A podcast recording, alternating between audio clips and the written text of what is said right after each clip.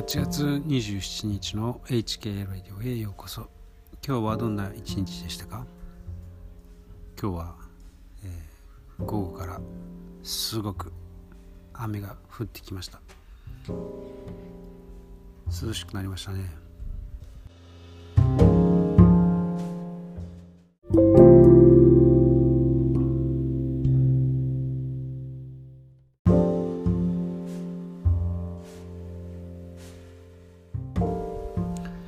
えー、っと、まあ、最近ですねまあフェイクニュースっぽいニュースが、ちらほらと入ってくるんですけれど、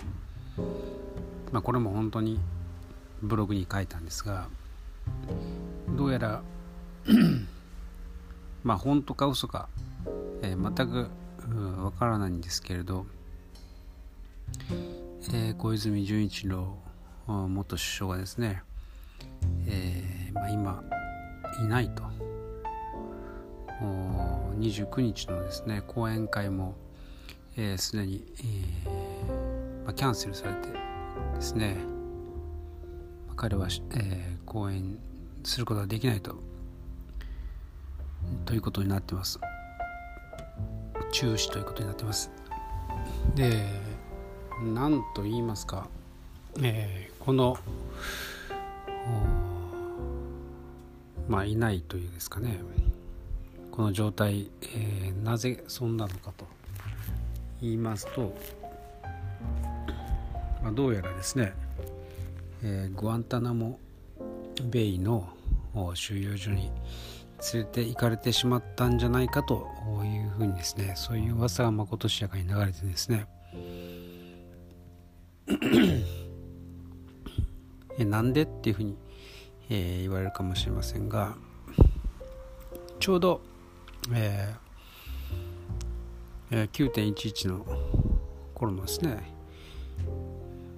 まあ首相が彼だったんですけれど彼はその共謀者であるということが、えーまあ、罪状であって、えー、そしてですねまあ、その他にもあの郵政み、えー、あの民営化でですねだから2000兆円、えー、まああまあブッシュにえっ、ー、と 2000, 2000兆円のうち、えー、いくらだったかな？1200兆円をブッシュに上げてで安倍となんかで、えー、2人で、まあ、それをキープして、えーまあ、海外の方にですね持っていったみたいな。あのまあそんな話もですね出ていたいたりしてまあまあ嘘でしょと、まあ、僕は思うんですけれどでもまあ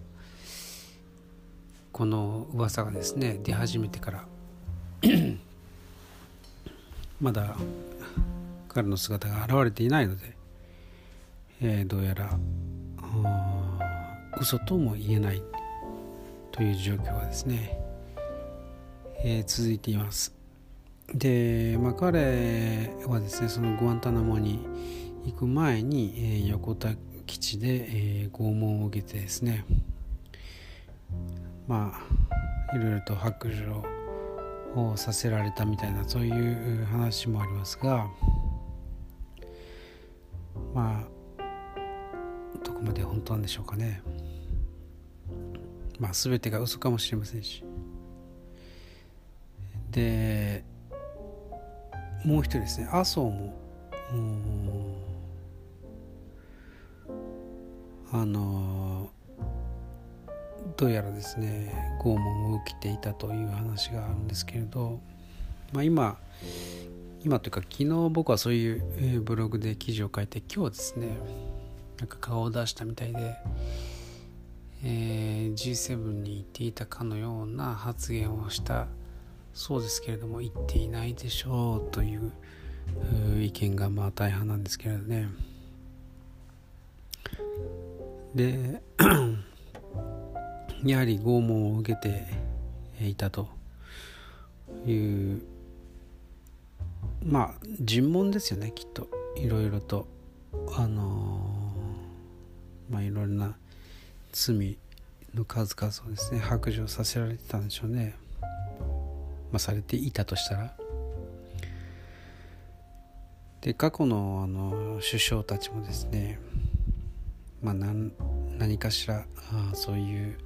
ひどい目に遭って、えー、中には亡くなってしまった人たちも多いたようです。だからまあちょっとですねそういう話との延長で考えるとうん完全に、えーえー、真っ赤な嘘というふうにもですねこう断定できない部分があるんですね。なんかあの竹下登とかですねあの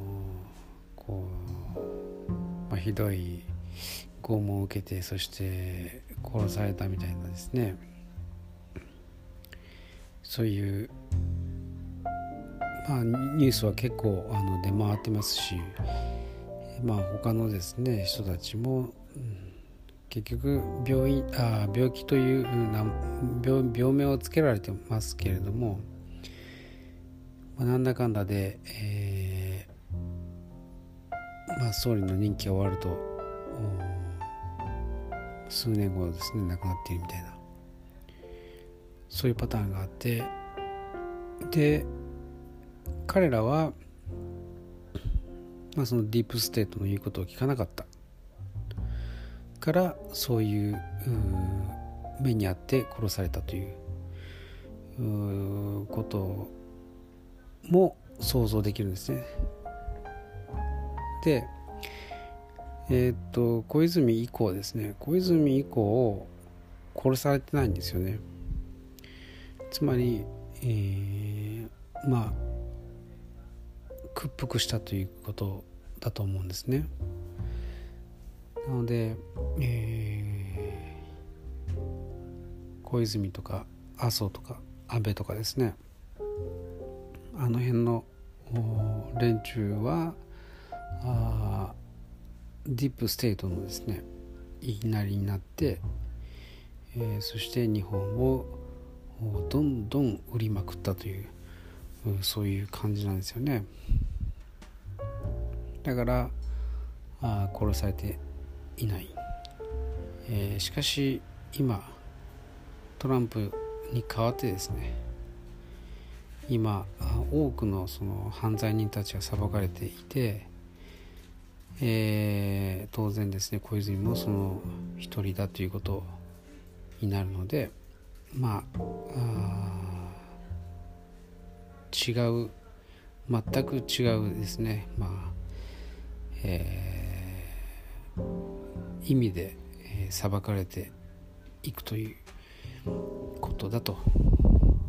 まあ、まあ、そうそう考えるとですねつじつまが合うんですけどね。というまあちょっと本当に、えー、フェイクニュースも甚だしいというふうに思うところもあるんですけれどそんな話も出ています。ということで今日はそういうですねちょっと変な話が最近、えー、出回っていますよというなんかあ長ち嘘でもないかもしれないと